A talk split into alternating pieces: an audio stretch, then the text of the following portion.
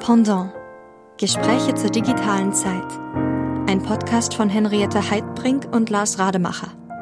Liebe Zuhörerinnen und Zuhörer, ich begrüße Sie sehr herzlich heute Morgen zur sechsten Folge unseres Podcasts namens Pendant. Gespräche zur digitalen Zeit mit meinem Kollegen Lars Rademacher und mir, Henriette Heidbrink. Und heute dürfen wir unseren Gast Johannes Hoff begrüßen, den Lars Ihnen jetzt kurz vorstellen wird.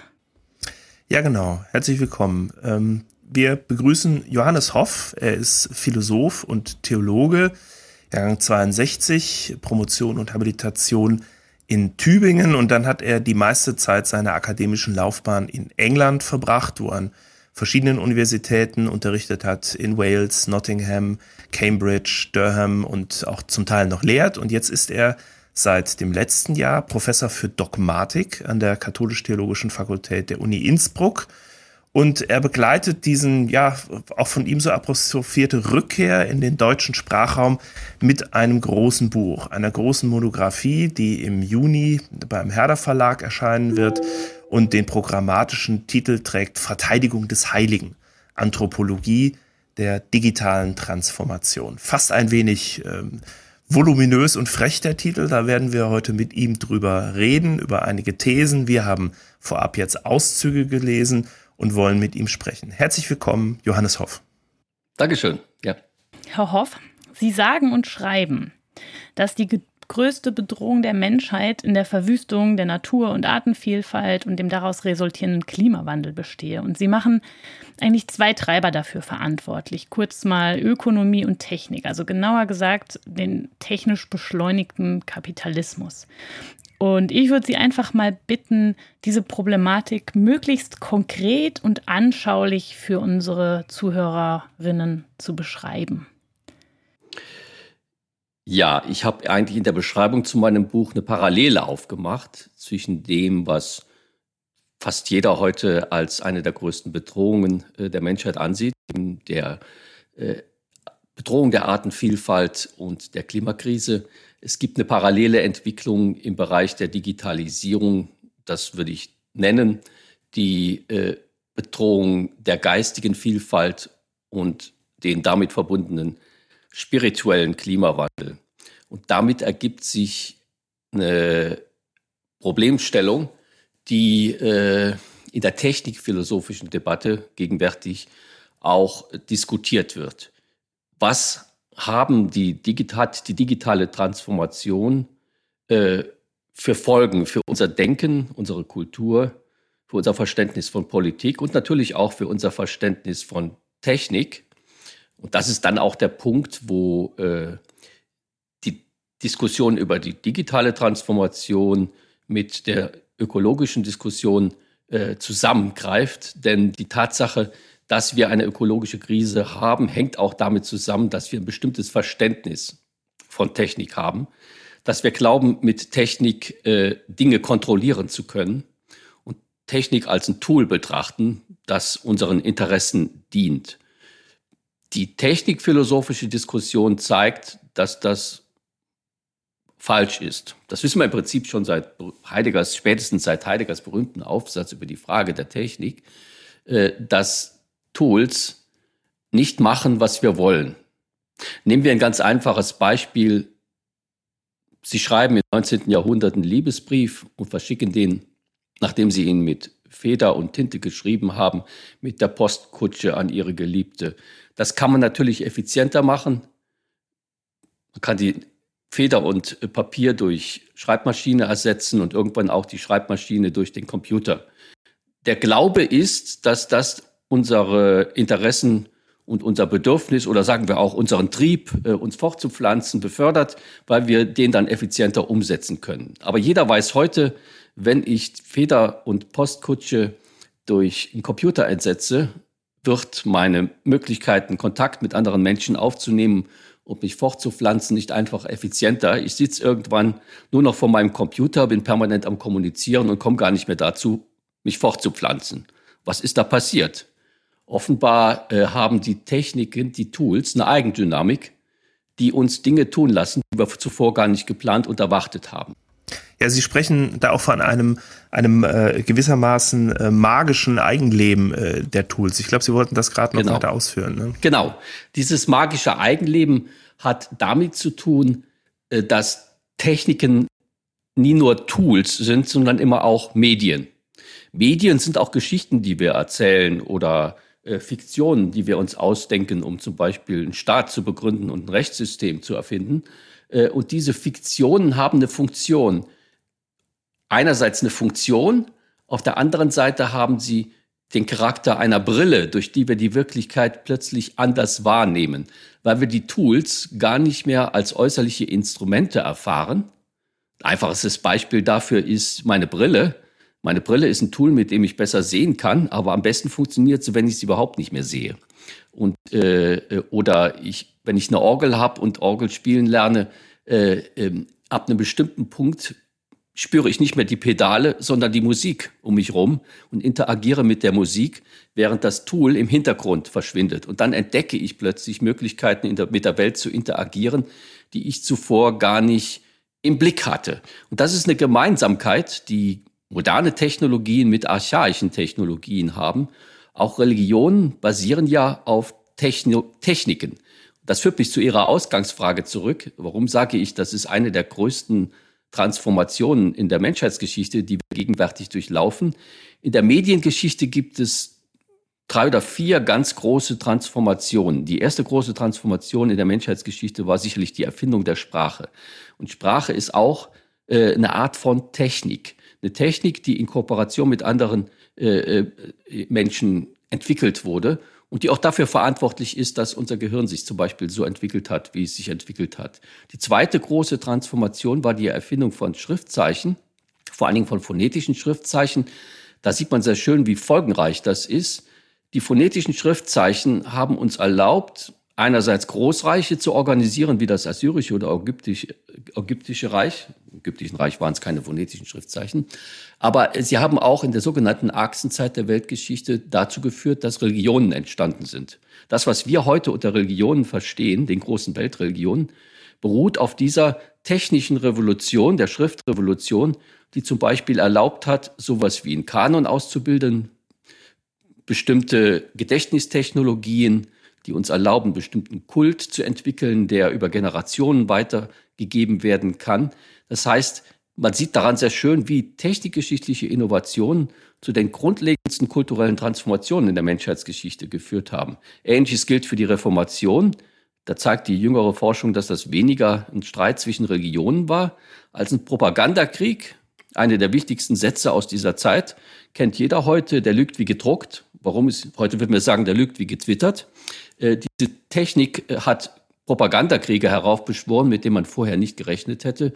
Und äh, auch überhaupt erst das, was wir heute unter Konfessionen verstehen, entstehen lassen. Also im Prinzip Organisationen, die auf der Grundlage eines Parteibuchs funktionieren und dann gegeneinander Propaganda machen. Heute haben wir mit anderen Problemen zu tun, mit Echokammern und so weiter.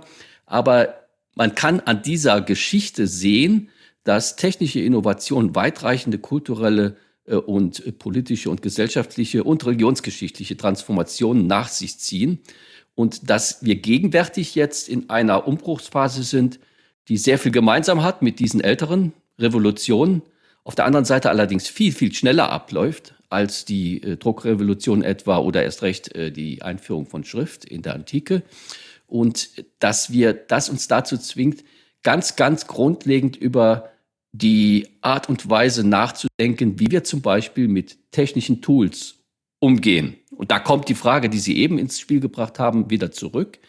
Die Druckrevolution beruhte auf der Annahme, dass wir äh, Technik unter Kontrolle haben und auch Buchstaben in kontrollierter Weise deuten können und dass wir auf die Art und Weise als geistige Wesen unmittelbar zu Gott sind. So hat die Reformation sich das äh, vorgestellt. Deshalb hat man zum Beispiel die Marienstatuen, äh, denen hat man die, die Köpfe abgeschlagen, gesagt, seht, diese Statuen haben keine magische Macht. Äh, wir sind freie, autonome Subjekte. Und da begann das, was man als den modernen Krieg gegen die Fetischismus bezeichnen würde. Heute muss man eigentlich eines mit aller Deutlichkeit sehen, wir sind alle Fetischisten geworden. Stellen Sie sich mal vor, äh, äh, wenn Sie vor 20 Jahren im Londoner äh, U-Bahn gesessen haben. Da haben die Leute geraucht, äh, Zeitung gelesen, miteinander gesprochen. Heute sitzen sie drin und zwei Drittel sind auf ihrem Handy an Datteln. Und einer, der heute sein Handy vergessen hat, fühlt sich wie ein Mann aus dem 19. Jahrhundert, der seine Hose vergessen hat. Dieses komische Phänomen, dass wir plötzlich abhängig sind von Tools und die Tools uns sagen, was wir tun sollen, das ist einerseits eine ganz neue Erfahrung aus der Moderne, weil wir geglaubt haben, das haben wir hinter uns gelassen, magische Objekte gibt es nicht. Auf der anderen Seite sind vormodernen Kulturen mit diesem Phänomen immer schon vertraut gewesen. Wenn ich mir mal eine Marienstatue ins Haus stelle, verändert das meine Welt und meine Wahrnehmung der Welt, weil das eben nicht nur ein Tool ist, sondern ein Medium, äh, das mich die Welt anders sehen lässt als vorher. Diese Form von Weisheit, die gilt, die interessiert mich, wenn ich äh, mit dieser neuen Entwicklung mich auseinandersetze. Ja, ich, ich, ich kann Ihnen da folgen und habe dazu aber gleich eine Frage. Und zwar, ist das nicht so ein bisschen Slippery Slope-Argument? Also, ich sehe viele Gefahren, die Sie beschreiben, auch in der Technik, aber es sitzen ja nicht alle wie Zombies in der Straßenbahn, also wie Smartphone-Zombies, ähm, wie die Jugend so sagt sondern es gibt ja durchaus, würde ich behaupten, Menschen, die in der Lage sind, sich diesem Sog der Technik zu entziehen. Also zumindest glaube ich, das beobachten zu können. Und ich glaube auch nicht, dass jeder jetzt nur noch Liebesbriefe geschrieben hätte und dann keine Zeit gehabt mehr hätte für Fortpflanzung, sondern ich glaube, dass es unterschiedliche Grade von Anfälligkeiten bei Menschen gibt, sich in ein äh, technisches Delirium sozusagen zu stürzen. Ja, ich, ja, ja, ich bin ja auch kein, äh, kein moderner Apokalyptiker, der sagt, jetzt geht die Welt unter. Äh, die Frage ist, was tun wir, wenn wir mit diesen Techniken in einer Weise umgehen, die uns nicht in den Sog hineinzieht? Ja. Wie, wie stärken wir das sozusagen? Ja, da geht es ja nicht nur um Handys, sondern auch um, um zum Beispiel die Tatsache, dass viele Medienkonzerne von Internetkonzernen zum Teil äh, in Kooperationsverträge hineingezogen werden, dass Journalisten nur noch twittern und nicht mehr richtig recherchieren. Alle diese Dinge, die da passieren, äh, muss man im Blick haben. Und in der technikphilosophischen Debatte gibt es eine fundamentale Einsicht, die mich interessiert. Äh, lassen wir klein bisschen mehr ausholen. Die dank die, das Phänomen der Medialität und des magischen Eigenlebens von Techniken ist nicht was Spezifisches für die Druck, für die äh, digitale Revolution. Auch Michel Foucault hat das schon fürs 19. und 20. Jahrhundert äh, analysiert. Wenn ich zum Beispiel eine Irrenanstalt in der Stadt errichte, äh, äh dann fangen an, alle sich plötzlich anders zu verhalten. Da sind die Verrückten, hier sind die Normalen. Und dann sagt man den Kindern, wenn du nicht aufpasst, dann kommst du nach Andernach, hieß das bei uns am, am Rheinland. Das war die nächste Irrenanstalt. Und dann hat, fing man an, sich selbst zu beobachten und sein Gehalt, sein Verhalten zu kontrollieren. Das ist die magische Eigenleben von Machttechnologien. In diesem Fall ist das magische Eigenleben, äh, äh, äh, lässt sich das festmachen an der Irrenanstalt, die plötzlich in der Stadt steht und sagt, hier sind die Verrückten und da sind die Normalen. Äh, so funktionieren Technologien. Und die Frage, die dann im Anschluss an Michel Foucault aufkam, ist, wenn Technologien und Medien, körperliche Medien so mächtig sind, wie kann man dann überhaupt noch frei sein und äh, ein freies Subjekt sein? Und dabei äh, hat Foucault eine Unterscheidung in seinem Spätwerk eingeführt zwischen sogenannten sozialen Technologien, die uns subjektivieren, die uns quasi als Subjekte vorformatieren, und Selbsttechnologien. Und dann hat er sich in die Antike zurückgewendet und gesagt, wie funktionierte das denn mit den Selbsttechnologien in der Antike? Und jetzt zu meiner Antwort auf Ihre Frage bezüglich des Slippery Slope. Wenn ich mit diesen Technologien vernünftig umgehen will, muss ich eine Art von Selbsttechnologie oder eine Art von spiritueller Praktik entwickeln. Deshalb haben wir jetzt in unserer gegenwärtigen Phase auch unter, vor allen Dingen unter den gebildeteren Teilen der Bevölkerung so ein Boom um Spiritualität im weitesten Sinne des Wortes, um Achtsamkeit, Attentiveness. Wie gehe ich im Alltag mit meinen Alltagspraktiken um? Der Punkt ist, im Gutenberg-Zeitalter war sehr stark autoritätsorientiert. Zuerst hatte man die Priester und die Kleriker, die den Leuten gesagt haben, was sie zu tun haben. Dann kamen die Humanwissenschaftler und die Ärzte und die Wissenschaft hat festgestellt, jetzt müssen wir alle äh, von Brustfütterung auf äh, andere äh, Babynahrung umstellen und so weiter. Da gab es den Experten, der hat den Menschen gesagt, was wir tun können. In dieser gegenwärtigen Situation, in dem technische Artefakte unser Alltagsleben vollkommen infiltrieren, können wir uns nicht mehr auf Expertenratschläge verlassen. Wir müssen unsere eigenen Technologien entwickeln um zu unterscheiden, welche Technologien einem guten Leben förderlich sind oder nicht. Und da kommt die alte Frage ins Spiel. Wir sprechen heute guten Leben von Wellbeing. In der Antike hieß das Eudaimonia, das ist ein etwas tieferer, komplexerer Begriff. Was äh, bedeutet die alte Frage nach dem guten Leben? Können wir von dieser Frage äh, noch abstrahieren. Äh, die Moderne glaubte davon abstrahieren zu können. Wie gesagt, Friedrich II. hat gesagt, jeder soll nach seiner Fasson selig werden. Wir haben einen Rechtsstaat. Dafür sorgen wir, dass jeder sein Glück äh, nach eigenen Maßstäben verfolgen darf. Und die Sorge um ein gutes Leben ist eine Privatangelegenheit. In dem Augenblick, wo wir Technologien haben, die so weit in unser Leben eindringen, dass sie unser Zusammenleben verändern. Wenn ich am Abendtisch sitze und plötzlich datteln die Kinder auf dem Tisch rum, dann muss ich sagen, nein, welche Lebensform will ich denn eigentlich? Was ist ein gutes Leben? Und da kommen Fragestellungen wieder hoch, die in der Moderne, in der, sag mal, im Gutenberg-Zeitalter keine Rolle spielten. Das ist die, der Punkt, der mich interessiert. Das ist kein äh, äh, Abgrund, die neue Technologie, aber in dem Augenblick, wo äh, technologische Innovationen sich beschleunigen, beschleunigen sie auch die Tendenzen, die in unserer Kultur verankert sind. Und die sind jetzt traditionellerweise in den letzten 200, 300 Jahren durch den Liberalismus bestimmt gewesen. Der reicht in dieser Situation nicht mehr aus. Wir müssen uns wieder auf äh, Fragen äh, konzentrieren, die in der Tradition unter Tugendethik oder spiritueller Praxis und so weiter und der Frage nach einem guten Leben äh, äh, diskutiert würden und die in den letzten 100, äh, 200, 300 Jahren aus dem Blick geraten sind. Das ist auch die zentrale These meines Buches, dass Technik nicht per se problematisch ist, sondern die problematischen Züge, die wir gegenwärtig an unseren Technologien beobachten, sind ein Produkt der Kombination einer bestimmten Form von Kultur mit bestimmten Technologien, die diese kulturellen Tendenzen verstärken. Und das ist eben auch der Grund, weshalb wir da aus der Technikgeschichte lernen können. Wenn solche technischen Innovationen auftauchten, hat man zuerst immer gedacht, ja, wir haben jetzt einfach nur eine bessere Schreibmaschine oder so irgendwas. Das ist eben nicht der Fall. Die haben ganz weitreichende die führen zu weitreichenden Veränderungen in unserem Zusammenleben und damit auch zu weitreichenden Veränderungen in Bezug auf unser Denken, in Bezug auf das, was wesentlich ist und was nicht und so weiter. Ja, das das verstehe ich. Dann lassen Sie uns einmal diesen Bogen nochmal, also das leuchtet mir ein. Wir versuchen sozusagen jetzt ganz pragmatisch heute, also jetzt gerade auch so, ich denke dann immer an unseren Hochschulkontext, wir versuchen die jungen Leute ähm, quasi fähig zu machen, mit Technologien so umzugehen, dass sie die Technologien eher beherrschen, so denn sie das, also so denn das möglich ist, auf jeden Fall nicht von den Technologien beherrscht werden und sich da sehr kritisch mit ihnen auseinandersetzen. Aber jetzt nochmal, um das zu äh, vollenden, diesen Kreis, was bedeutet das denn jetzt ganz konkret, wenn Sie sagen Spiritualität, spirituelle Praktiken? Also was, was heißt das konkret?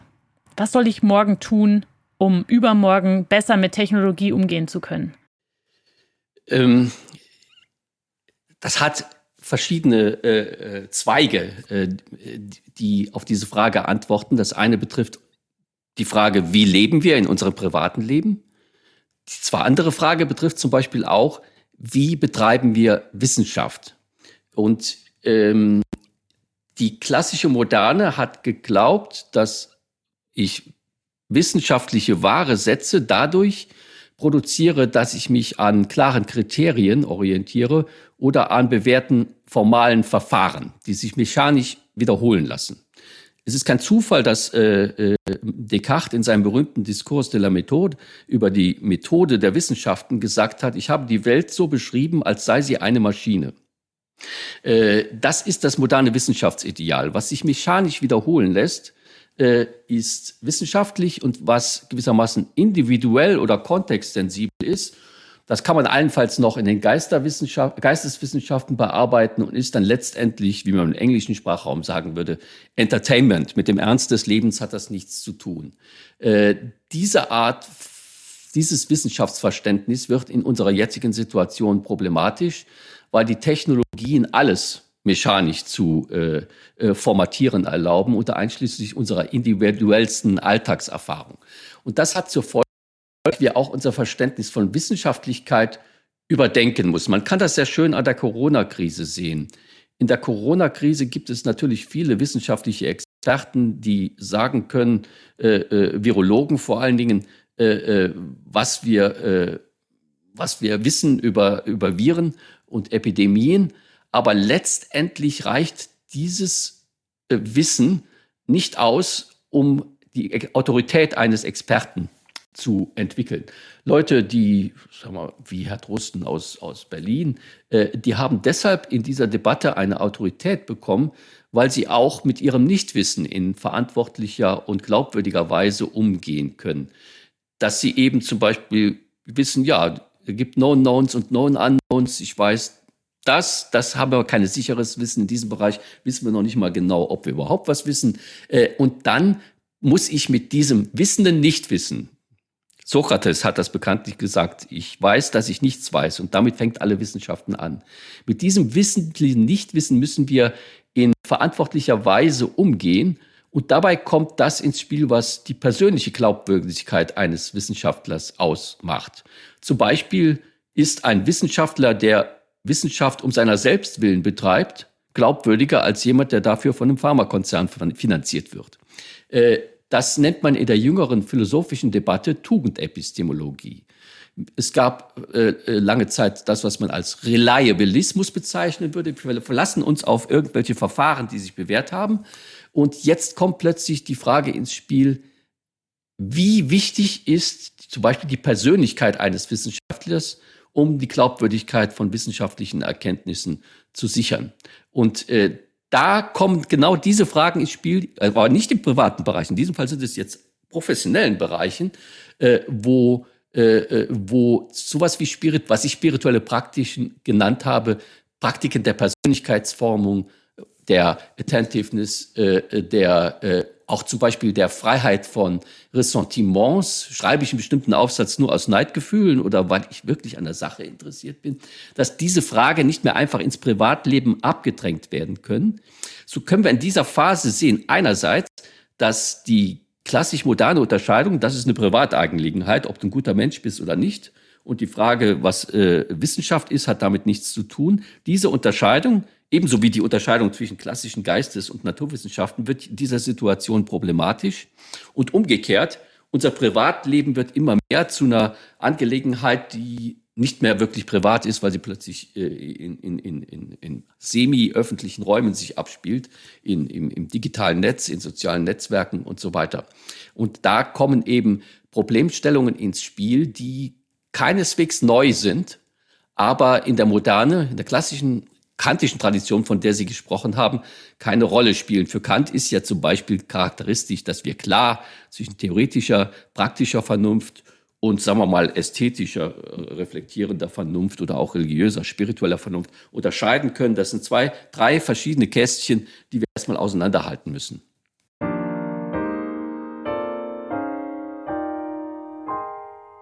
Wenn Sie, wenn Sie jetzt eben die Wissenschaft ja ähm, so fokussiert haben, bleiben wir doch vielleicht noch einen Moment dabei.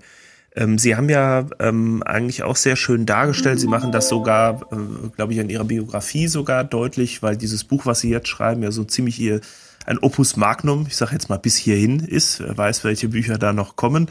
Und dass sie das so nicht geplant haben und dieses Planen und Quantifizieren in den Wissenschaften, auch Wissenschaft so zu betreiben über das Planen und Quantifizieren, das ist ja nun im Wissenschaftsbetrieb sehr, sehr hoch angesehen. Ich erinnere mich immer noch an an ein Buch aus den 70ern, was so grundlegend Wissenschaftstheorie reflektiert und da natürlich noch ein ganz anderes Mindset äh, hatte ähm, wo dann drin steht, ja, die Unabhängigkeit von Forschung war zu der Zeit noch sehr stark dadurch gekennzeichnet, dass sie eben nicht von Drittmitteln abhängig ist, die sie irgendwo eingeworben haben, aus der Industrie oder woanders.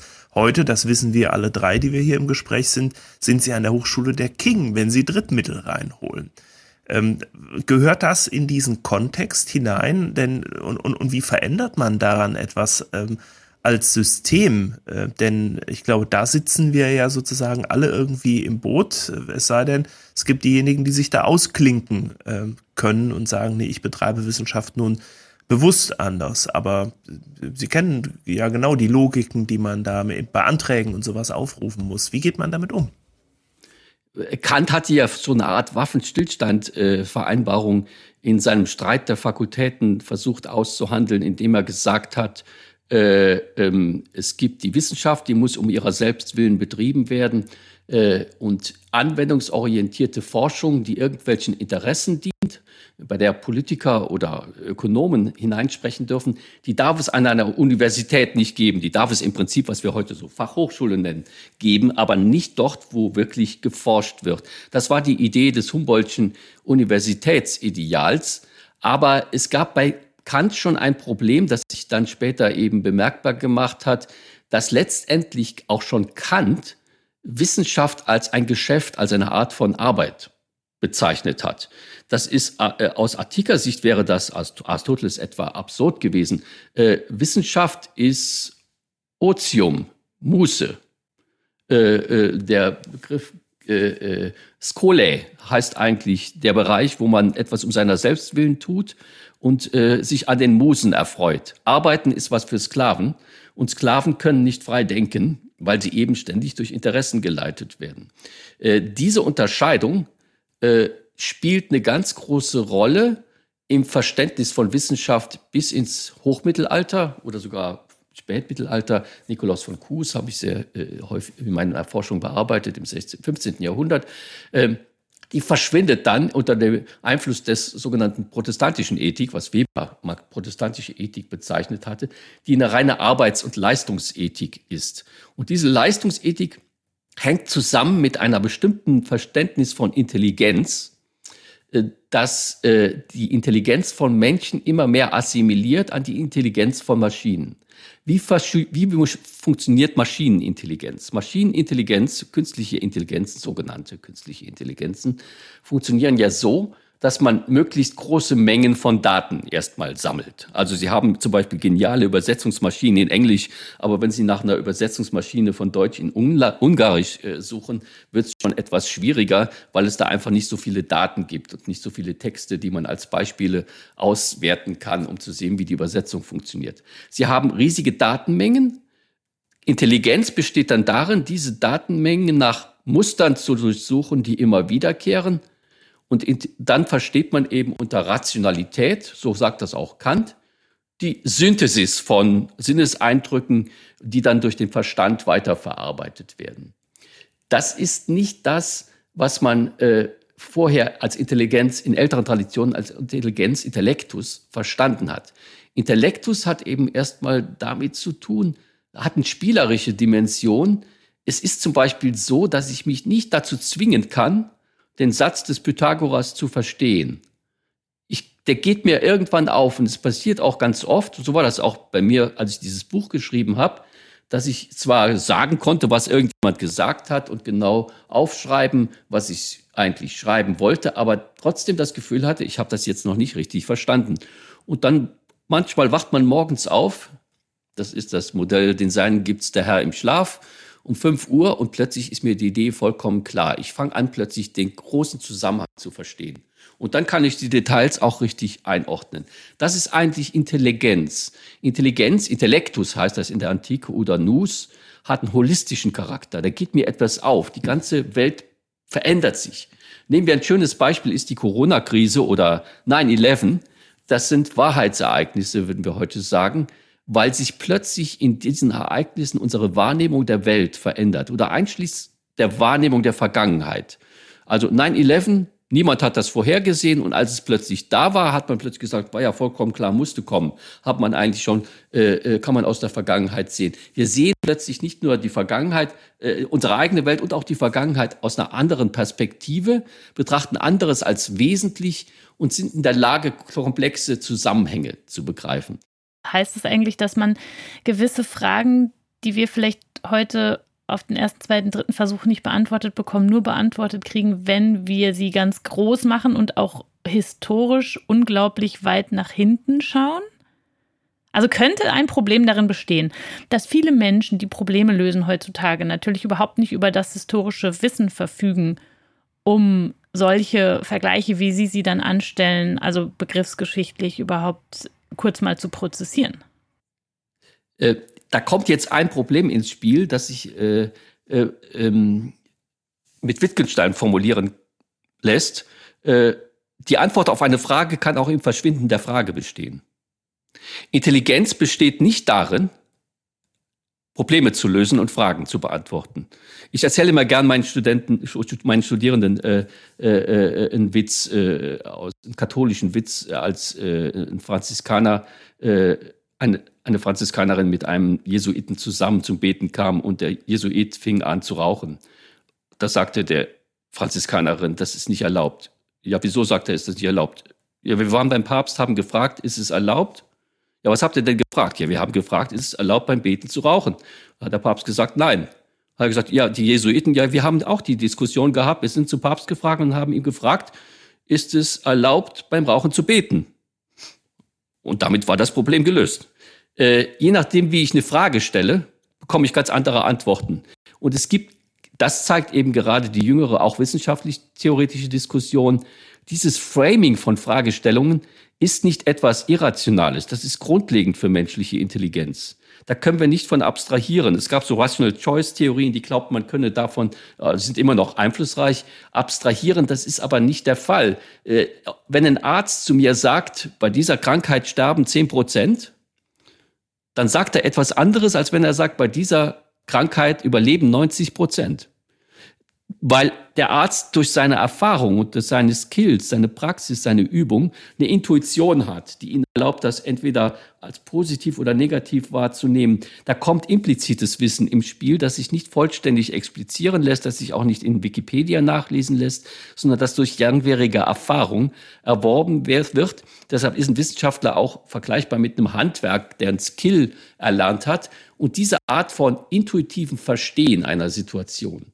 die ist grundlegend für wissenschaftliches Denken. Da kann man nicht einfach von abstrahieren. Und äh, das kommt wieder in unserer gegenwärtigen wissenschaftlichen Debatte und zeigt uns, dass äh, Wissen, Intelligenz nicht einfach nur Problemlösungsintelligenz ist. Das ist ein ganz, ganz kleiner Ausschnitt.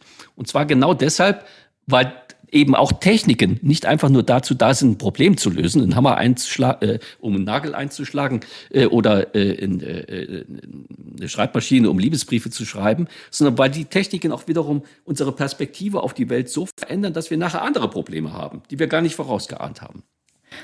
Wenn aber dieses Wissen jetzt schon seit unendlich vielen Jahren im Prinzip ähm, vorliegt, warum war es uns dann in den letzten 100, 200 Jahren nicht möglich, ähm, einen Riegel, sage ich mal, dem vorzuschieben? Also der kapitalistischen Beschleunigung durch Technologisierung.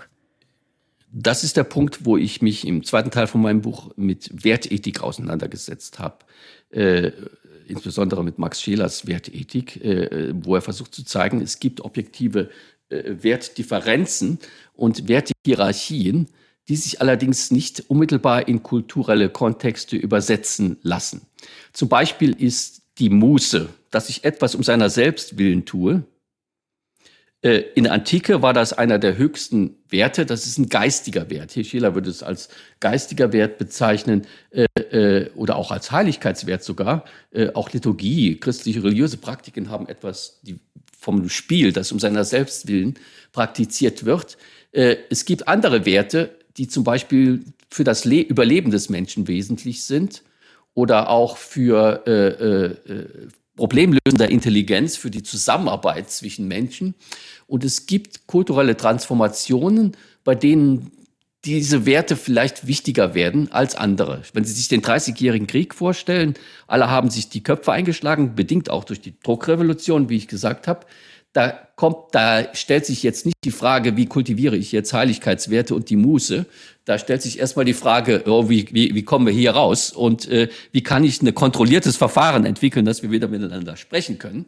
Äh, deshalb wurden, das ist das Zeitalter von Descartes und Hobbes, in dem unser modernes liberalistisches Denken entstanden ist. Es waren selbst noch Absolutisten, aber da ist dieses Denken hervor, äh, äh, allmählich hat sich das herauskristallisiert.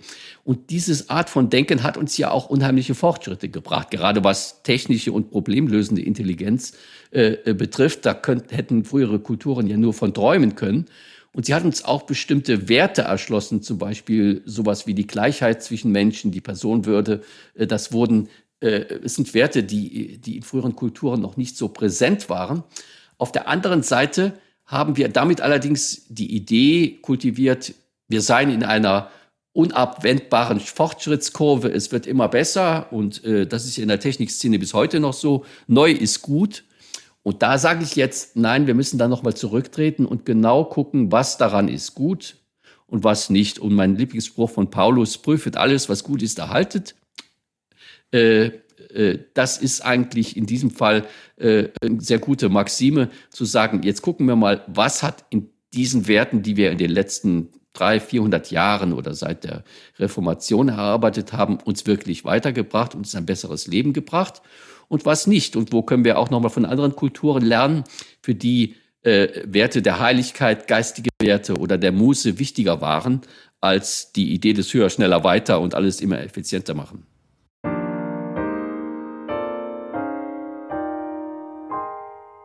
Ähm, Herr Hoff, jetzt, jetzt haben Sie den Begriff der Heiligkeit ja mehrfach schon verwendet. Ich weiß gar nicht mehr, ob der Begriff der Heiligkeit jedem was sagt.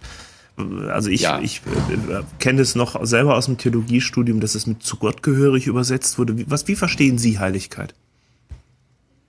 Ja, äh, oder warum ist, ist das Heilige zu verteidigen? Ne? Also Sie überschreiben es ja auch in Ihrem Titel so, da hat man ja den Eindruck, es ist ein sehr breiter, breiter Begriff von Heil und Heiligkeit, den Sie hier ähm, im, im Blick haben. Was gehört dazu? Was ist hier zu verteidigen? Man muss da auch erstmal äh, äh, behutsam rekonstruieren, worum es in spirituellen und auch philosophischen Traditionen ging und warum dort spirituelle Praktiken oft nicht explizit thematisiert wurden. Das ist öfters eher im Buddhismus der Fall als in westlichen Traditionen, aber doch eine fundamentale Rolle spielten. Es gibt ein paar äh, äh, spirituelle Grundprinzipien, die ich dort versucht habe herauszuarbeiten. Das ist zum Beispiel die Praxis der inneren Ruhe, dass ich äh, in spirituellen Traditionen versuche, erstmal jedes Urteil zu suspendieren. Ich urteile über nichts, sondern lasse die Dinge auf mich wirken und versuche in innerer Ruhe, in Einklang mit mir selbst zu sein.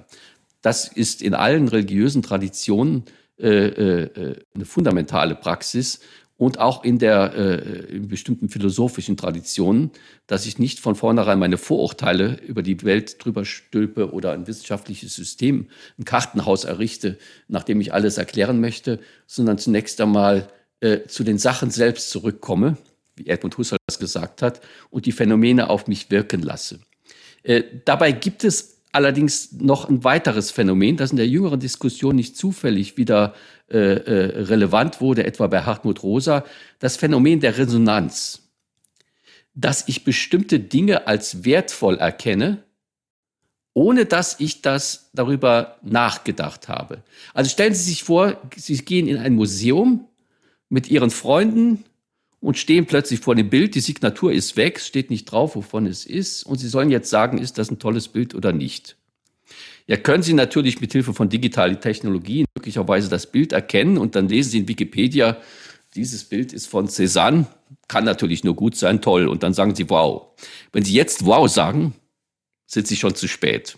Das ist nicht mehr glaubwürdig jemand, der wirklich sehen kann, was ein großes Kunstwerk von irgendeinem Machwerk oder was Zweitklassigem unterscheidet, der wird in dem Augenblick, wo er vor diesem Werk steht, in Staunen versinken und Wow sagen. Also ich versuche immer, äh, versuche immer äh, äh, meinen Studierenden das am Beispiel der biblischen Erzählung von Adam und Eva zu erklären. Was waren die ersten Worte, die Adam gesagt hatte nach Eva, nachdem Eva erschaffen wurde? Nach Immanuel Kant hätte er wahrscheinlich gesagt, oh, das ist jetzt ein möglicher Vertragspartner. Die Ehe ist ein Vertrag zum beiderseitigen Nutzen der Geschlechtsteile. Mhm. Aber äh, das ist ja vollkommen verkopft. Der hat eben wow gesagt. Aber was machen Sie denn mit, mit sowas wie dem Urinal von Duchamp oder keine Ahnung, irgendeiner ja. dadaistischen Kunst, die jetzt, sage ich da, mal, nicht so diese sinnliche, unmittelbare Komponente hat, dass sie sich einem, sage ich mal, Menschen ohne Vorbildung in der Kunsthistorie mhm. erschließt? Das ist interessant, diese Frage, diese Stellen. Der Kunsthistoriker Josh Didi Hubermann hat mal darüber ein sehr schönes äh, äh, Buch gemacht, in dem er Parallelen aufgezeigt hat zwischen Marcel Duchamp und archaischen äh, äh, Kultpraktiken, dass ich etwas aus seinem Alltagszusammenhang, aus seinem Funktionszusammenhang herausrücke und quasi einen Rahmen drumherum mache, indem es plötzlich aus sich selbst heraus wirkt. Da kommt etwas zum Zuge, was in der spirituellen Tradition, äh, äh, ähm, christlichen Tradition Theophanie heißt. Dass, äh, dass die Herrlichkeit Gottes durch jedes, sogar durch belanglose alltägliche Dinge offenbar werden kann, wenn ich sie um ihrer selbst willen betrachte und aus ihrem Funktionszusammenhang herauslöse. Das gilt und dann für meinen Instagram-Katalog. Da müssen Sie erklären, was für einen Instagram-Katalog Sie haben. Na, ich schicke Ihnen nachher mal den Link zu meinem Instagram-Konto.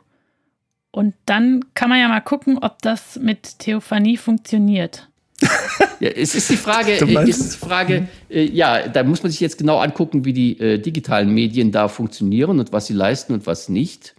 Aber äh, es hat natürlich etwas auch mit physischer Präsenz zu tun. Äh, ich habe mir Mühe gegeben. Ja, also da kann ich jetzt noch nicht drüber urteilen, das müsste ich mir jetzt anschauen. Das schauen Sie sich hinterher einfach an und dann können Sie mir Ihr Urteil ja per per E-Mail schicken. Das, mhm. das, oder Lars und mir, da freuen wir uns. Ja, also das ist jetzt, äh, äh, wie, äh, um, um zu dem Begriff des Heiligen zurückzukommen, äh, äh, das Heilige ist, äh, äh, ist, sind Phänomene, äh, die mich Werte erkennen lassen ohne dass ich darüber nachgedacht habe. Um es anders zu sagen, äh, äh, wodurch erkennt ein Kind, äh, das, wodurch unterscheidet ein Kind ein ehrliches von einem geheuchelten Lächeln? Äh, das geheuchelte Lächeln, das ehrliche Lächeln ist in sich stimmig, es ist ein Einklang mit sich selbst. Das heißt dann Doxa und äh, in, der, in der spirituellen Tradition und es ruft das davor, was Doxazein in der religiösen Tradition heißt, ein Lobpreis. Und Lobpreis ist das, was ich säkular jetzt als Wow bezeichnet habe, äh, was man im Englischen als Wow bezeichnet. Und dieses erschließt mir einen Wert, den ich mir nicht ausdenken kann. Ich kann nicht erklären, warum das so ist, sondern gerade weil bestimmte Phänomene uns diese Resonanz hervorrufen, erscheinen sie uns als wertvoll. Und das sind elementare Formen des Werterkennens. Da gibt es allerdings Werte, die gewissermaßen jetzt für mich wertvoll sind äh, oder äh, zum Beispiel für äh, bestimmte Musikgenres, die gefallen dem einen besser, weil sie seinem, zu seiner Lebensform und seinem Selbstverständnis äh, besser passen, während andere äh, äh, diese Musik als kitschig oder uncool empfinden würden. Äh, das, äh, es gibt allerdings Werte, die, die ich nicht herstellen kann und die unabhängig von meinem subjektiven Erleben von mir als Wert erkannt werden können. Äh, zum Beispiel, wenn ich sage, äh, äh, ich bin glücklich, äh, da sage ich nicht, ich fühle mich glücklich, sondern das ist ein Zustand, den ich nicht selbst herbeiführen kann, der, und der sich allerdings dann bei mir verbindet mit bestimmten Gegenständen. Es gibt heilige Objekte, die in, so, so würde ich das ausdrücken, einen transitiven Charakter haben. Ich bin glücklich, wenn mein Freund bei mir ist. Ich kann auch glücklich werden, wenn ich äh, ein Schnupfröhrchen habe und mir ein paar Drogen reinziehe. Äh, in diesem Fall, bei dem Schnupfröhrchen oder bei, bei Alkohol, ist der Objektbezug nicht konstitutiv.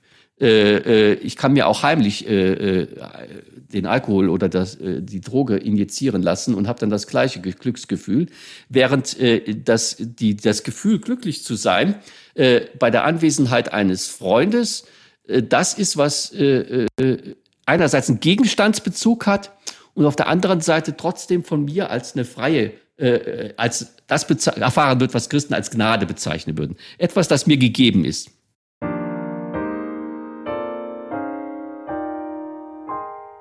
Aber was unterscheidet denn diesen, sage ich mal, jetzt Rezeptionsmodus von mir aus, von dem, den, den Sie als ungünstig äh, brandmarken? Also zum Beispiel, was ist mit den Leuten, die in Entzückung geraten, wenn sie Trash-Fernsehen schauen, also Voyeurismus pur betreiben oder die keine Ahnung, sage ich mal, bestenfalls einfach von irgendwelchen Algorithmen durch YouTube geleitet werden. Und ich will jetzt gar nicht auf irgendwelche Gewaltvideos, sondern einfach nur relativ sich irgendwas reinziehen und dann kommt das nächste Video und dann gucken sie das an und dann ist hier mal jemand nackt und die tanzen toll und was weiß ich. So geht es dann so daher und dann sind ein paar Stunden einfach daher dahin gestrichen.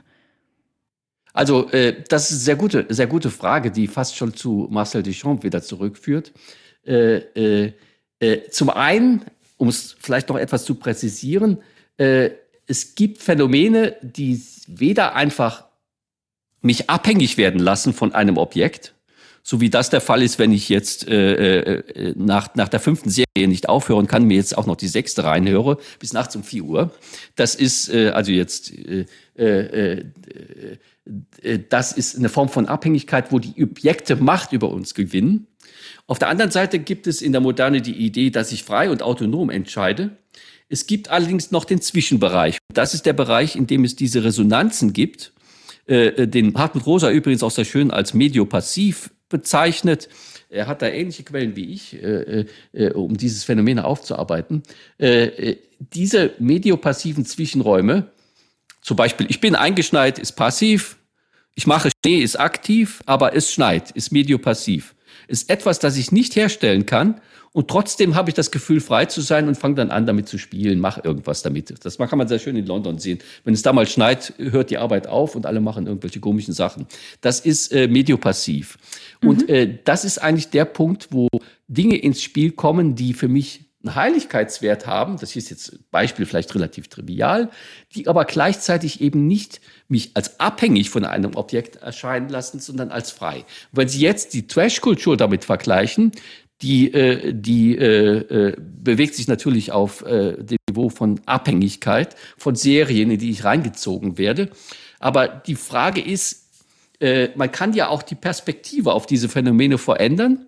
Selbst da kann man unter Umständen noch äh, was anderes erkennen. Also ich war mit Christoph Schlingensief befreundet, äh, bevor er starb. Äh, Christoph hat ja auch solche Sachen gemacht, hat sich diese Trash-Kultur angeschaut, hat sie dann irgendwie anders geframed und dann war das wie das Ready-Made im Museum von Marcel Duchamp. Äh, plötzlich hat man gesagt, ja, äh, es ist auch Teil der Schöpfung. Äh, man kann das auch so sehen und dann ist es gut, dann kann man es aber auch sein lassen und wird nicht mehr davon abhängig.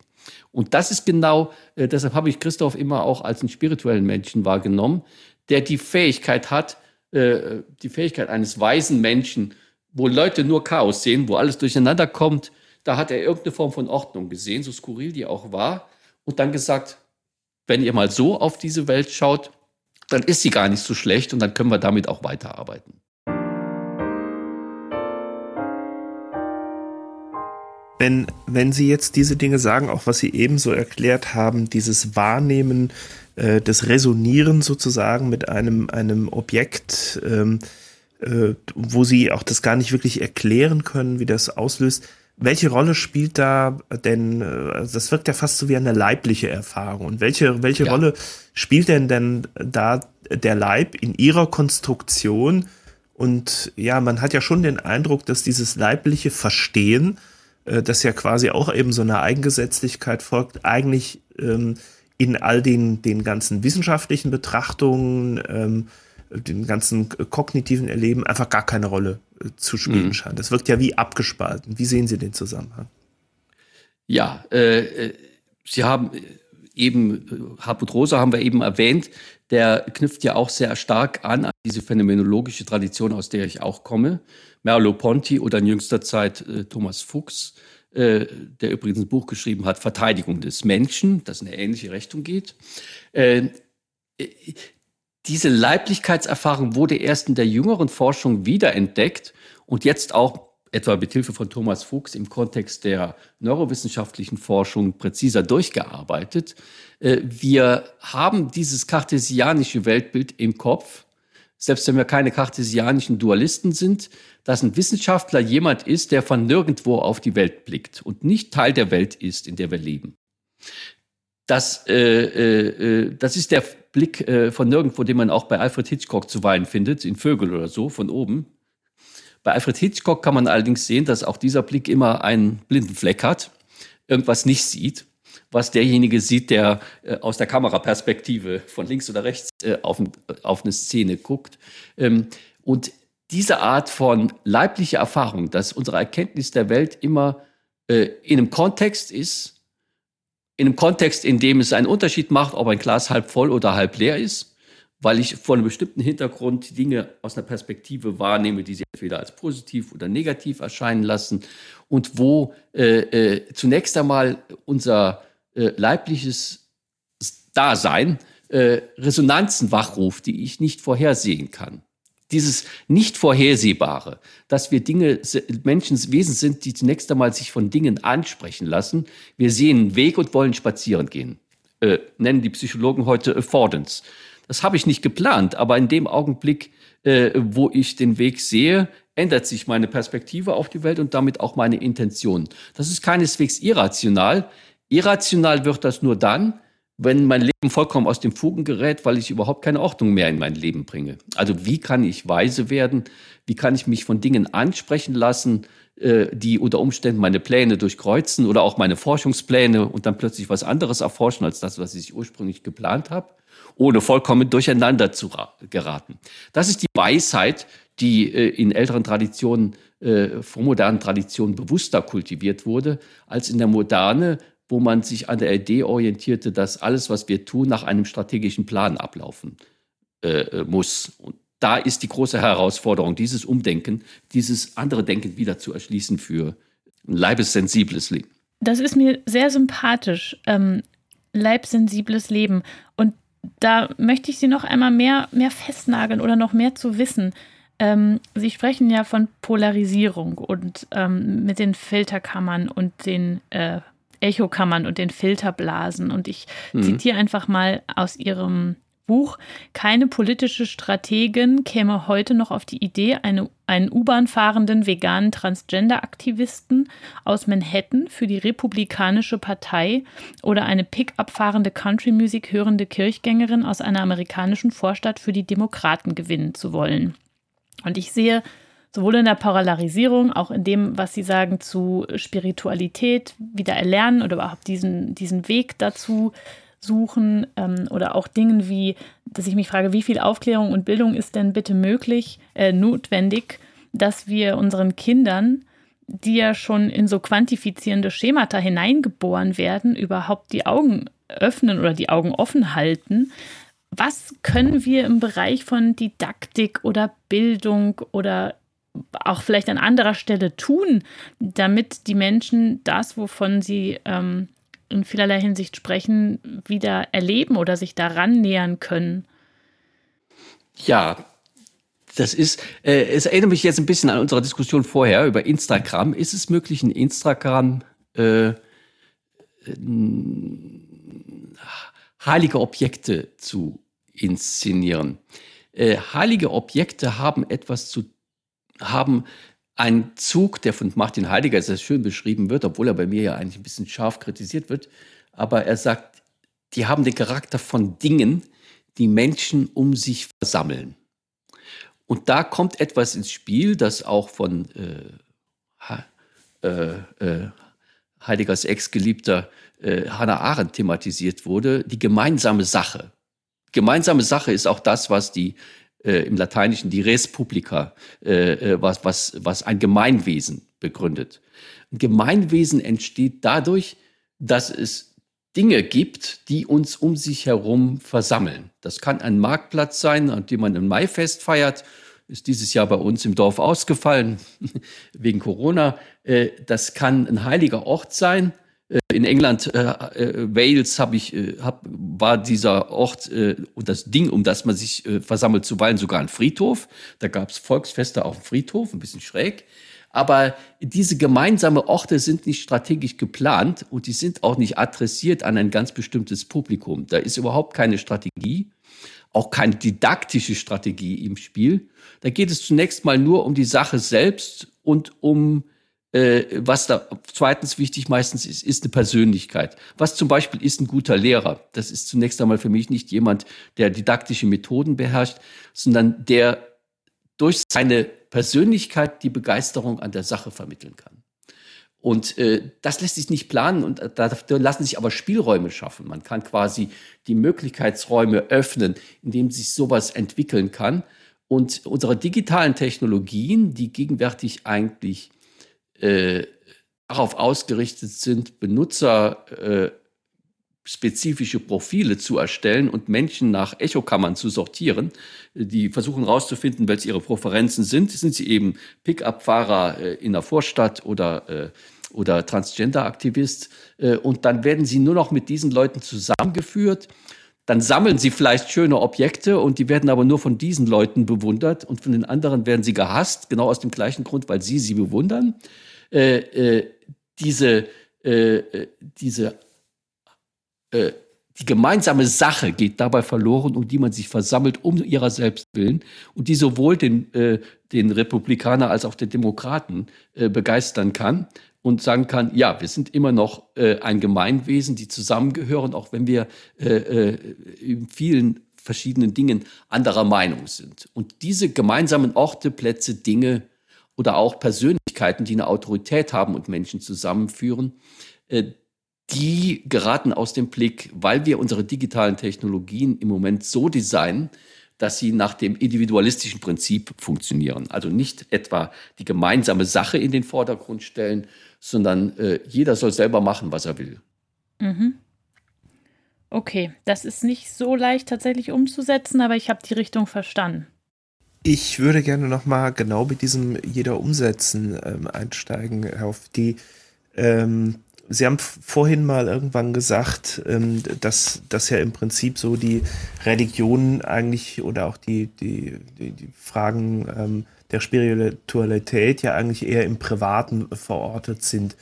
Ähm, jetzt haben Sie, finde ich, auch sehr schön ähm, nachgewiesen oder uns aufgezeigt, dass es da ja eher um so eine, so eine gewisse Trennung auch geht.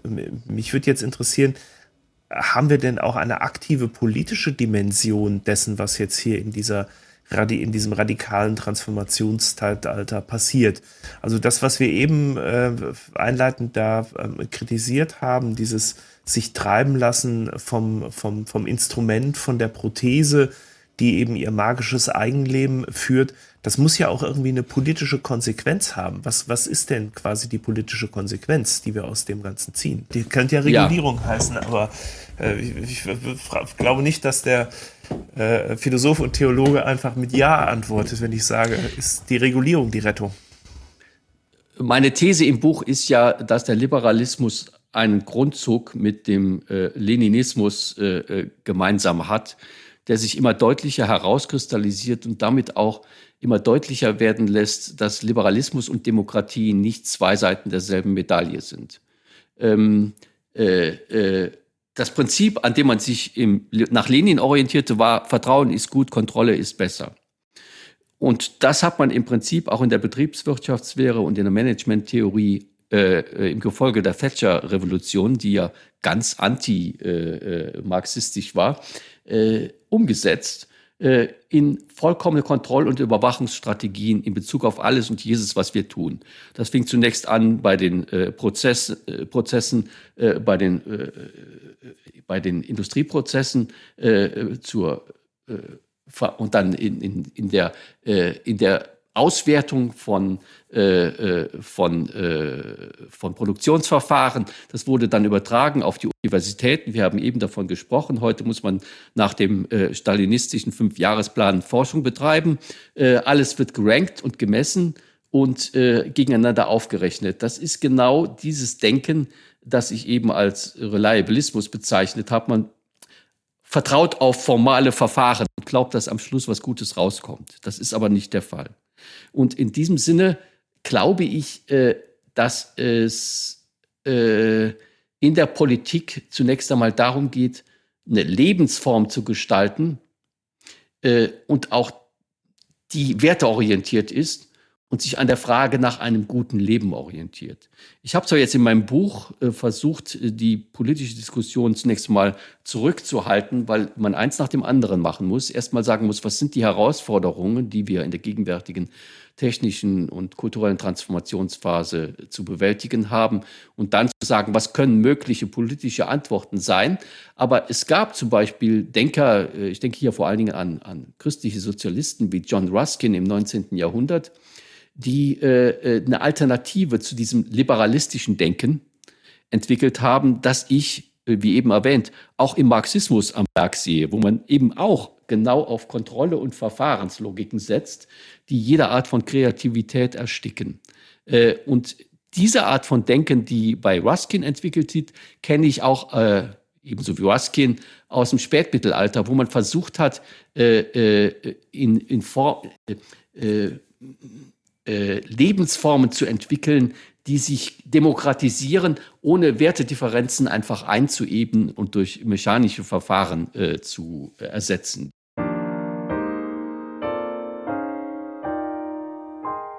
Mir ist eins noch sehr eindrücklich hängen geblieben äh, von Ihrem Buch, nämlich diese Perspektive, ähm, dass wir das, also einen Weg offensichtlich weggegangen sind und dieses sich anlehnen an, an, an den kalkulierten Prozess, den wir ja heute auch äh, in anderen Formen. Sie haben, äh, glaube ich, auch äh, Auditing-Prozesse und Review-Prozesse, die Sie ja gerade auch selber nochmal auf die Wissenschaft bezogen angesprochen haben, die wir aber auch in anderen Sachen, in der Wirtschaft, überall gibt es ja diese, diese konsultierten Beratungsprozesse und denen und dieser sozusagen Errechenbarkeitslogik, die dahinter steht, vertrauen wir ja, das haben Sie auch an einer anderen Stelle so apostrophiert, offenbar deutlich mehr als diese etablierten Erfahrung auch politischer, gesellschaftlicher ähm, Führungseliten und, und, und, und Führungsfiguren. Ähm, äh, ist das nicht auch eine Antwort auf die Frage, was wir jetzt politisch tun müssten, dass wir also auch wieder ein Stückchen stärker auf unsere eigene Beurteilungsfähigkeit äh, zurückgehen und zurückgreifen? Liegt darin auch ein, ein, äh, ja, eine Lösung oder Losung? Ja, äh, ich glaube, ich habe eben die Tugendepistemologie erwähnt, äh, sogenannte Tugendepistemologie, und die Frage geht, was ist epistemische Autorität? Was ist Autorität in den Wissenschaften? Diese Frage stellt sich natürlich auch in der Politik. Und wir haben im Gefolge dieser liberalistischen Traditionen der Moderne verlernt, Autoritäten als etwas Positives zu wertschätzen. Interessanterweise haben wir all diese Dinge, die ich im Bereich der Spiritualität und der äh, Frage nach dem guten Leben verordnet habe, äh, in, ins Privatleben und in die Freizeit, äh, äh, ins Entertainment ausgelagert. Nehmen wir als Beispiel den Sport. Äh, äh, wenn jemand äh, mit irgendeiner Sport äh, vertraut ist, weiß er sofort, wie muss man den Ball schlagen, um ein wirklich genialer Baseballspieler zu sein. Äh, da würde man nie eine demokratische Abstimmung machen. Man würde sagen, es gibt hier ein paar Leute bei uns, die wissen, wie das ist und die können uns das zeigen und die Verantwortung übernehmen. Das heißt, wir sind dort bereit, ohne weiteres Autorität anzukennen. Auch in der Musik zum Beispiel. In der Musik, äh, äh, wenn jemand äh, äh, Musik wie Bach oder Beethoven macht, wissen wir, das ist große Musik. Und wenn er plötzlich dann Beethoven Streichquartette schreibt, sie späten, äh, die einfach äh, für uns nicht mehr nachvollziehbar sind, dann sind wir trotzdem geneigt zu sagen, vielleicht ist doch gut. Und dann merken wir, es gibt ein paar Leute, die können das hören, weil sie auch die Praxis haben und die Übung und äh, die wissen, das ist eigentlich die größte Musik, die Beethoven je gemacht hat. Aber es gehört eben einen hohen Grad an Übung dazu, das überhaupt zu hören. Und äh, deshalb brauche ich dazu auch sowas wie einen Meister. Wir sind bereit, Meister im Sport und vielleicht auch in bestimmten äh, privaten, esoterischen, spirituellen Praktiken zu akzeptieren, aber nicht in anderen Bereichen. Und das hat weitreichende Folgen für die Politik. Nehmen wir als Beispiel hier in Österreich. Äh, äh, ich halte zum Beispiel, bin kein, gehöre sicherlich nicht zu den Stammwählern konservativer Parteien, aber Kanzler Kurz halte ich schon für einen sehr begabten Politiker. Und äh, man muss doch unterscheiden können zwischen der Wertschätzung eines begabten Politikers und der politischen Übereinstimmung mit seiner Meinung. Und wenn wir anfangen, die Politiker einfach nur zu demontieren, weil sie von einer anderen Partei sind, zerstören wir die Grundlagen unseres Gemeinwesens. Und dass wir wieder sowas gewinnen wie politische Autorität und ein wirkliches Ringen dazu, gute Politik zu machen, äh, äh, mit verschiedenen konkurrierenden Parteien, aber in gegenseitiger Wertschätzung. Das ist zum Beispiel eine der größten Herausforderungen der Gegenwart und aus meiner Sicht die Krise, die wir gegenwärtig haben und die durch digitale Technologien verstärkt wird, ist ein Zeichen dafür, äh, dass wir hier ein Lerndefizit haben. Wir müssen lernen, wirklich Autoritäten wieder und, und sowas wie Meister- und Schülerverhältnisse wertzuschätzen. Das auch im Bereich, das geht vom Handwerk bis in die Wissenschaft, bis in die Politik. Und das ist äh, ähm, äh, etwas, das äh, im Mittelalter als Künste bezeichnet würde. Hier geht es nicht einfach um Verfahren und Regeln und Rankings, sondern äh, die dann nach Möglichkeit noch egalitär, äh, plebiszitär ablaufen, sondern da muss man auch wissen, wo sind wirklich äh, äh, Leute, die uns zeigen können, was ein guter Politiker ist, was ein guter Wissenschaftler ist. Aber genau dieser Mechanismus funktioniert gerade in den USA überhaupt nicht. Und genau. Hat, also ich sehe absolut, die Technologien sind Beschleuniger dieses, ähm, ja. dieses Prozesses, aber das ist, was die Republikaner machen, ist schlichtweg destruktiv und sie wissen oder sie hoffen, dass sie von der Destruktion profitieren. Und in dem ja. Moment, wo dieser Destruktion niemand Einhalt gebieten kann, und ich weiß nicht, ob sie darauf einsteigen würden, dass wenn man ihnen sagt, sie müssen Autoritäten akzeptieren, das tun sie ja gerade eben nicht. Ja. Was machen wir gegen dies, diese Destruktivität? Die Autoritäten sind auch natürlich die gebildeteren Menschen und die Akademiker sind meistens eben nicht die Republikaner. Und die verfahren allerdings nach dem ähnlichen Denken äh, nämlich äh, dieses formalistische Denken, dass jemand, der in, äh, einfach in Harvard war und sein Degree hat und äh, äh, Forschungsgelder eingetrieben hat und gute Drittmittelprojekte gemacht hat, dass der dadurch schon Autorität hat.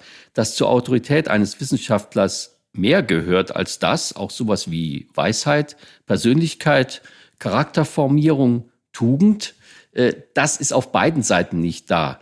Und da, so, um sozusagen, äh, äh, äh, was man im den Neurowissenschaften als emotionale Intelligenz bezeichnet hat und in der griechischen Tradition Dianoia, äh, das ist verloren gegangen und dann gibt es plötzlich Polarisierung und auf der einen Seite gibt es nur noch Emotionen ohne Intelligenz und auf der anderen Seite Intelligenz ohne Emotion. Äh, das ist das Problem, dass diese Intelligenz nicht mehr Teil der Welt ist, die ich erleben kann. Und das ist nicht eine Konsequenz der Tatsache, dass wir so unheimlich klug und wissenschaftlich sind, sondern ein Ergebnis der Tatsache, dass wir eine defizitäre Form von Wissenschaft entwickelt haben, die nach dem kartesianisch-rationalistischen Modell verfährt, als könnte ich einen Blick von nirgendwo auf die Welt geben und dann äh, unter Berufung auf die Autorität der Wissenschaften Fakten verkünden. Und das führt dann auch in der Politik dazu, dass man sagt, wir handeln nach alternativlosen Fakten und äh, äh, vergisst, dass selbst der bestberatendste Politiker immer aus einer bestimmten Perspektive auf die Welt blickt, auch der beste Wissenschaftler, äh, der nicht vollkommen wertfrei ist. Also deshalb ist es auch wichtig hier zu sehen, äh, dass auf beiden Seiten dieser Polarisierungen Defizite sind, die uns zum Undenken zwingen.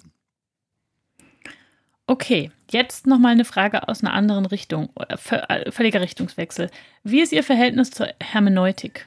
Und zwar insbesondere als Methode wissenschaftlicher Erkenntnis.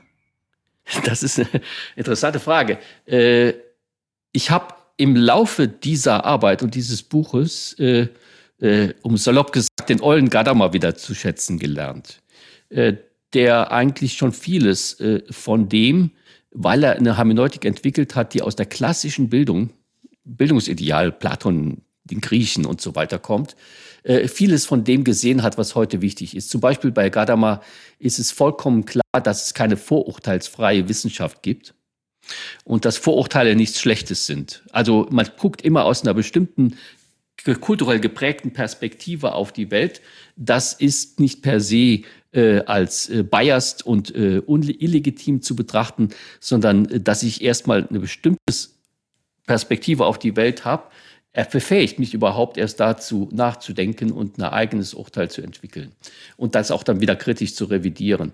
Dass äh, äh diese Art von äh, äh, Alltagshermeneutik äh, ist und äh, ist für mich was sehr Wichtiges. Sie darf allerdings nicht auf die Geisteswissenschaften eingeschränkt werden. Wir machen auch Hermeneutik, wenn wir empirische Forschung machen, etwa in den Wirtschaftswissenschaften, in, in, in, den Sozialwissenschaften, in der Psychologie. Und da wird oft so getan, als sei Hermeneutik gar nicht notwendig. Außerdem habe ich natürlich äh, im letzten Kapitel meines Buches auch mich ausführlich mit dem Begründer der Hermeneutik auseinandergesetzt, mit äh, Schleiermacher ähm, wo ich genau äh, die Frage versucht habe auszuarbeiten, inwieweit das Verständnis von Hermeneutik, das sich bei Schleiermacher, also um 1900, äh, 1800 äh, entwickelt hat, Defizite hat, weil es zu sehr in dieser kantischen Tradition der Dualität von Subjekt und Objekt denkt und sowas wie objektive Werte oder Heiligkeitswerte immer erst nachträglich bei Schleiermacher ins Spiel kommen als Gegenstand einer intersubjektiven Hermeneutik, die keinen Objektbezug hat. Also die, die objektive Fundierung von hermeneutischem Denken geht mir verloren. Man könnte das auch so sagen.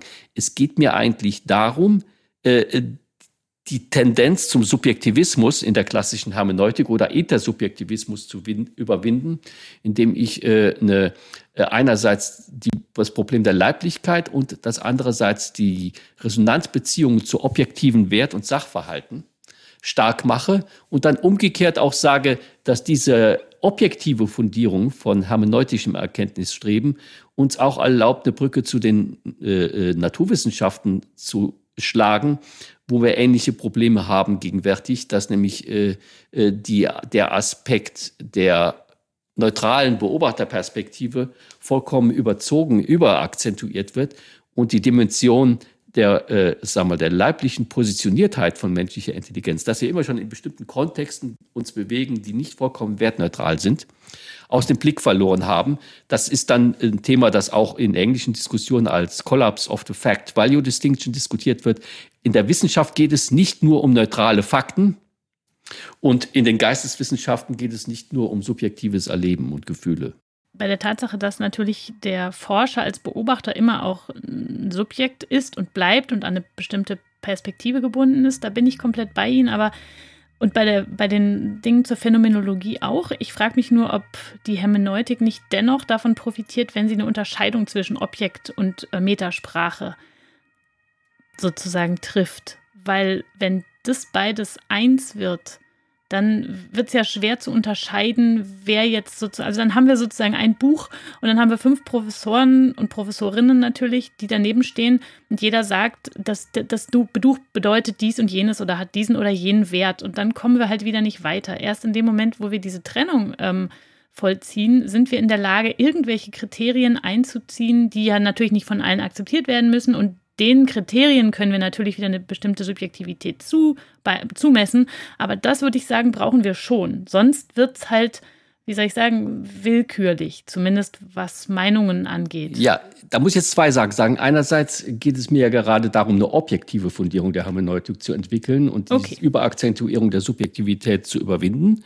Ja. Äh, Im Sinne knüpfe ich sehr stark an die phänomenologische Praxis der Urteilsenthaltung an die uns erlaubt, objektive Werte äh, äh, zu erschließen, die unabhängig von unserer subjektiven Perspektive sind, obwohl sie uns immer nur unabhängig, immer nur in subjektiver Perspektive erschlossen sind. Also wir quasi immer nur äh, eine Mutmaßung darüber haben, was genau die objektiven Werte sind. Mhm. Und dann kommt eine zweite Unterscheidung ins Spiel, die auch für mich, äh, die ich auch versucht habe, sehr gründlich auszuarbeiten, weil sie im, in der klassischen äh, Diskussion der Phänomenologie und Hermeneutik bei Scheler und Heidegger etwa zu ganz großen Problemen äh, geführt hat und nicht gelöst wurde.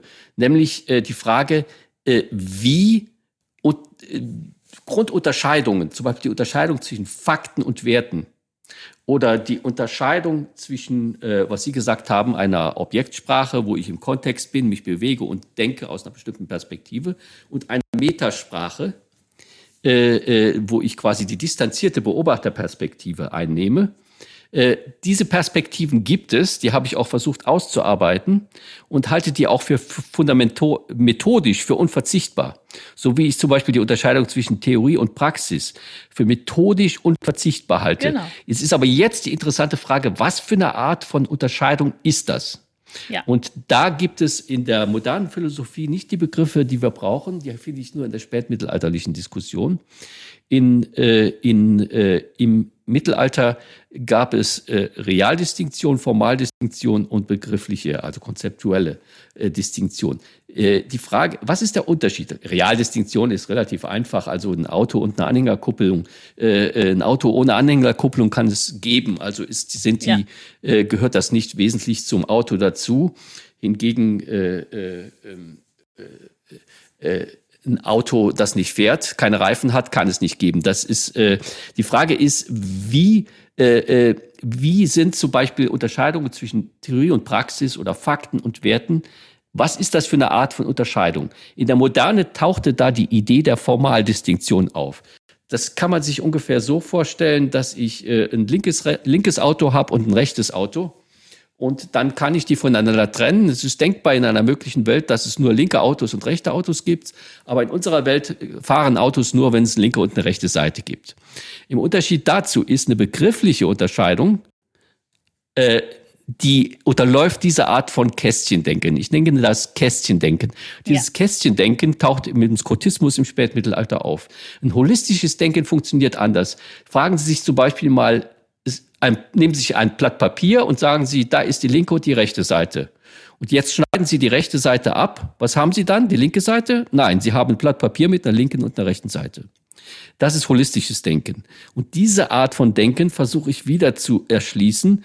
Und dann sage ich zum Beispiel, dass die Unterscheidung zwischen Theorie und Praxis eine rein begriffliche Unterscheidung ist, die ich rein methodisch treffen kann. Aber in der Sache sind das immer zwei Seiten einer Sache, die untrennbar sind voneinander und auch nicht in einer möglichen Welt voneinander isoliert werden können. Ähnliches gilt für die Unterscheidung zwischen Objektsprache und Metasprache oder auch die Unterscheidung äh, zwischen Medien und Technik, also ein Instrument, das ich benutze, um einen bestimmten Zweck zu erreichen, und ein Medium, das mich dazu bewegt, Dinge zu tun, die ich gar nicht geplant habe. Dasselbe mhm. Objekt, dasselbe iPhone, das ich vor mir liegen habe, ist für mich einerseits ein technisches Instrument, das mir erlaubt, möglichst schnell mit jemandem zu telefonieren und ein Medium, das mich ständig dazu bringt, Dinge zu tun, die ich gar nicht geplant habe und meine Zeit zu verplempern oder auch ganz tolle Sachen zu machen, von denen ich noch nichts geahnt habe. Äh, das sind zwei Seiten derselben Medaille und die sind nicht voneinander äh, isolierbar als sachlich different. Aber genau das, ist es nicht auch ein, ich mache jetzt noch mal einen größeren Schritt, ein Plädoyer dafür, dass wir ähm, nochmal ganz anders auch über unser Bildungssystem nachdenken müssen, im Sinne von, es ist wirklich ein Problem, dass wir die Disziplinen so stark getrennt haben und so Ringvorlesungen und so helfen, ehrlich gesagt, relativ wenig. Und auch die Interdisziplinarität, ähm, ja, vielleicht ähm, bildet sie sich dann im Zuge dessen aus, dass man in der wissenschaftlichen Laufbahn halt auch weiterkommt. Aber wäre es nicht notwendig, dass man, ich denke jetzt an eine Disziplin wie die Wirtschaftsinformatik, das ist ja eine Disziplin, an die Sie eigentlich äh, appellieren müssten, weil Wirtschaft und Informatik, das ist ja quasi das Zusammenfließen von ökonomischen Prozessen, die technologisiert werden. Wäre es nicht grundlegend, dass man denen ein philosophisches Grundstudium oder auch ein interdisziplinäres Grundstudium verordnet? Ich finde das lustig, dass Sie gerade auf die Wirtschaftsinformatik kommen. Ich bin mit Sarah Spiekermann verheiratet, die Professor für Wirtschaftsinformatik in Wien ist. Von daher kenne ich das äh, sehr gut. Und? und hat ja auch ein Buch zum Thema Digitalisierung geschrieben, in dem es übrigens auch Überlagerungen gibt mit meiner eigenen Forschung, weil viele Sachen äh, äh, aus gemeinsamen äh, Forschungsprojekten entstanden sind. Es ist sogar so, dass ich eigentlich nur mit ihr verheiratet bin, weil wir in einer Podiumsdiskussion uns über ähnliche Themen kennengelernt haben. Also äh, da sieht man, wofür Wissenschaft gut ist. Eben, das ist alles nicht planbar muss man gar keine Liebesbriefe schreiben. ja, genau. Das sind eben auch Medien. Und äh, äh, ja, äh, Wirtschaftsinformatik, äh, die Tatsache, dass ich in meinem Buch so stark auf Scheler äh, äh, fokussiert habe, geht auch auf zurück auf Diskussionen mit meiner Frau, äh, wo es um die Frage geht, gibt es denn irgendeine philosophische Tradition, bei der man objektive Werte, äh, äh, Wertefundierung äh, führt? Technik, äh, äh, äh, begrifflich erarbeiten kann und nicht in diesem subjektivistischen Gerede hängen bleibt. Äh, denn die Wirtschaftsinformatiker sind ja genau mit dem Problem mittlerweile beschäftigt. Wie implementiere ich Werte in Technologien? Was heißt das überhaupt? Kann ich da einfach irgendwie einen Wertekatalog abfragen und dann einen Algorithmus entscheiden lassen? Oder geht es jetzt um die Frage, wie interagiert diese Technik mit den Menschen? Welche Werte verwirklichen sich dann? Und äh, wie versuchen die, machen die uns abhängig oder machen sie uns zu besseren Menschen?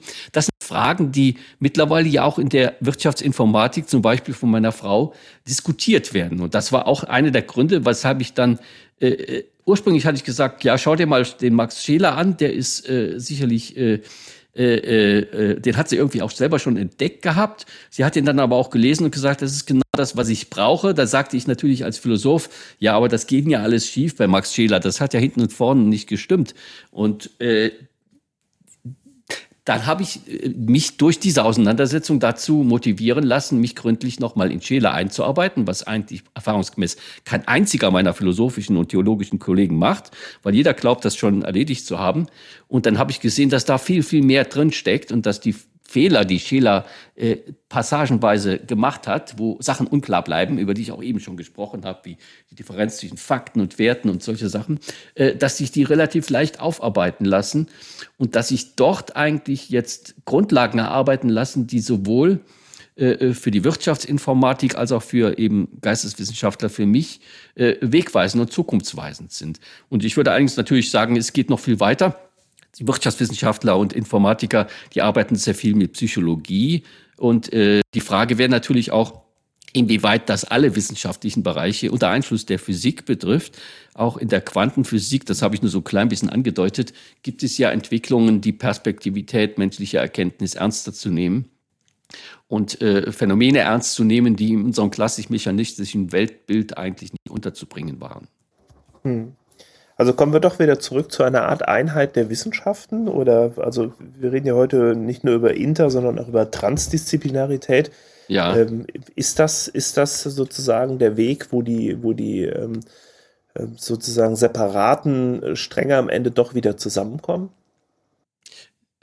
Ich habe so ein bisschen als Idealvorstellung die mittelalterlichen äh, Artes Liberales äh, im Kopf. Äh, äh, natürlich kann man keine Einheitswissenschaft erzeugen. Das ist aussichtslos. Dafür ist das alles viel zu komplex, viel zu spezialisiert. Aber wir müssen doch erst äh, in den Wissenschaften eine Grundlegung, sagen wir mal, äh, äh eine philosophische Grundausbildung machen, die Menschen dazu befähigt, äh, nicht nur kluge Aufsätze zu schreiben, sondern auch eine gewisse Art von Weisheit zu kultivieren, die sie zu einer wissenschaftlichen Autorität werden lässt, wenn sie eben nicht nur anwendungsorientiert arbeiten, sondern wirklich auch forschen wollen. Und da war im Mittelalter gab es die, äh, die freien Künste hießen die, die hießen deshalb auch frei, weil sie keine Funktion hatten und nichts, weil man sich davon nichts kaufen konnte und sicherlich auch keine Drittmittelprojekte dafür einwerben konnte. Äh, das waren das war ja, das waren die, das Trivium. da war Arithmetik, Geometrie, Musik und äh, äh, Astronomie waren die Fächer, die eher, würden wir heute sagen, naturwissenschaftlich waren, aber es war Naturphilosophie und es war Grammatik, Rhetorik und Dialektik, was wir heute eher den Geisteswissenschaften zurechnen würden. Aber der entscheidende Punkt war, und das äh, ist uns auch in der phänomenologischen We äh, Bewegung im Anschluss an Husserl bewusst geworden, dass man nicht nur gefragt hat, wie funktioniert jetzt diese Rechenaufgabe, sondern was für einen Sinn hat das überhaupt? Wie kommt jemand darauf, zum Beispiel irrationale Zahlen sich auszudenken, rationale Methoden, um äh, die äh, etwas Irrationales äh, zu definieren erlauben, zu entwickeln. Was ist in der Geschichte der Mathematik passiert, äh, dass wir, äh, wie Husserl gesagt hat, aus der Versuchung herauskommen, einfach nur wissenschaftliche Methoden geistlos anzuwenden, sondern wirklich noch verstehen, wovon wir sprechen. Und wenn ich verstehen will, wovon ich spreche, dann muss ich ein bisschen philosophisch denken können. Da muss ich zum Beispiel auch etwas über die Geschichte der Wissenschaften kennen, fragen, wo kam das her? Wie kam man auf die Idee? Warum gibt es verschiedene Modelle der Mathematik? Wo kann man die anwenden? Warum ist die Statistik so wichtig heute? Und was gibt es andere? Was ist überhaupt die Leistungsfähigkeit von Mathematik? Kann man alles mit mathematischen Verfahren lösen? Solche Fragen setzen, äh, sagen wir mal, eine ganzheitlich gebildete Persönlichkeit voraus die eigentlich erstmal da sein muss, bevor man sich spezialisiert. Und genau das meine ich. Da ist viel, viel Vorbildung nötig, um überhaupt erstmal in diesen Modus, glaube ich, zu geraten.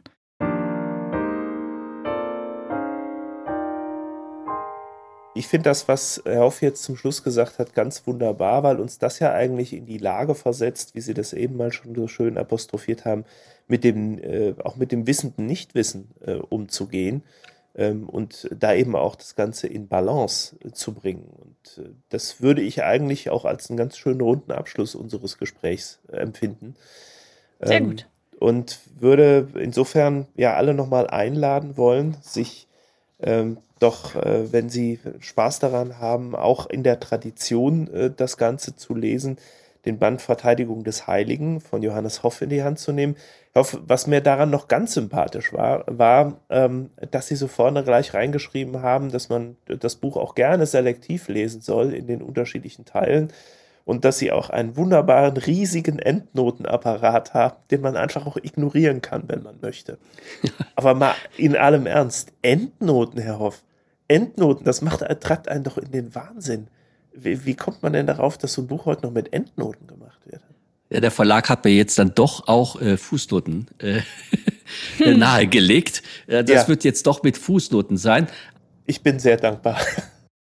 Die Idee zu diesem Band war eigentlich, ein Band zu schreiben, der sagen wir mal, nicht gerade für jeden, aber auch für Leute, die jetzt nichts mit dem Fach Philosophie zu tun haben oder so verständlich ist.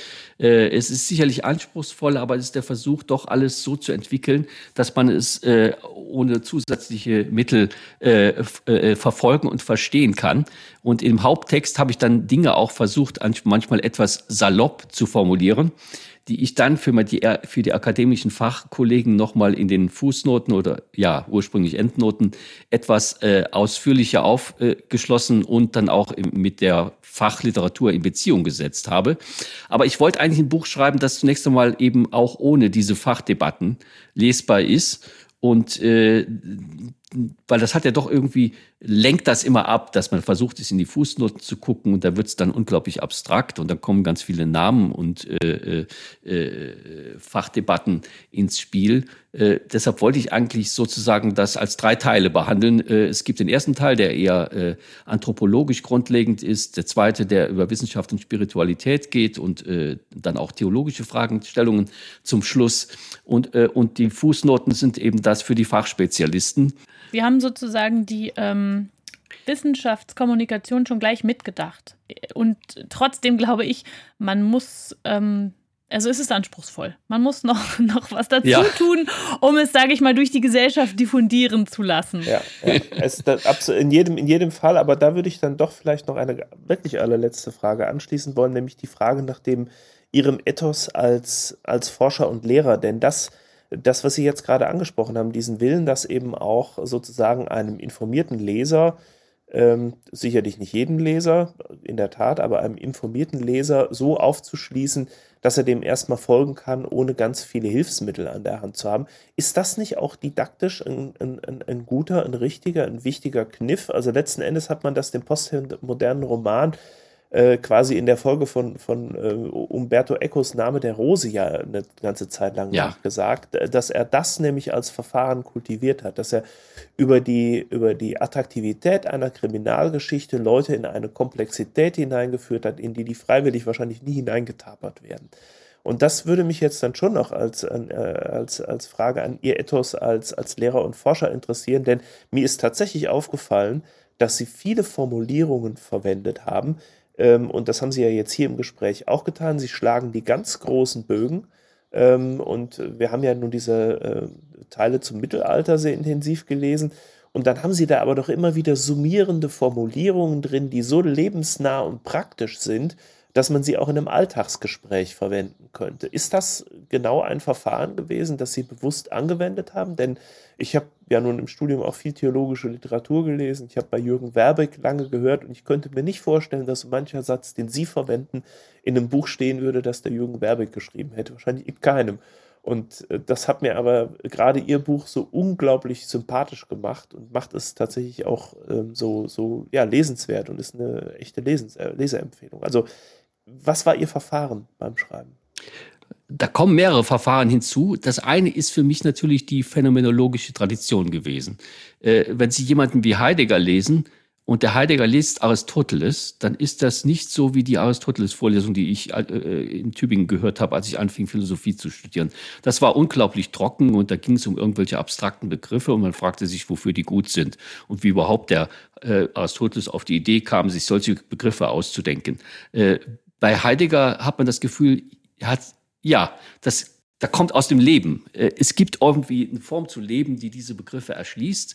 Und dann kann man plötzlich Sinn daraus machen und kann auch gewissermaßen auf Abstand gehen zu den Begriffen. Man kann die ganz anders gebrauchen, als die in der Antike gebraucht werden, weil ich weiß, ja, das, das, die Wörter sind wie Tools, die ich gebrauche, um mir bestimmte Phänomene begreiflich zu machen. Und die Phänomene gibt es auch heute noch. Und deshalb kann ich auch mit dem Substanzbegriff über einen Kühlschrank diskutieren, der bei Aristoteles noch gar nicht vorkam. Oder Dinge diskutieren eben, die äh, Aristoteles überhaupt nicht ernst genommen hat, die aber für uns wichtig sind.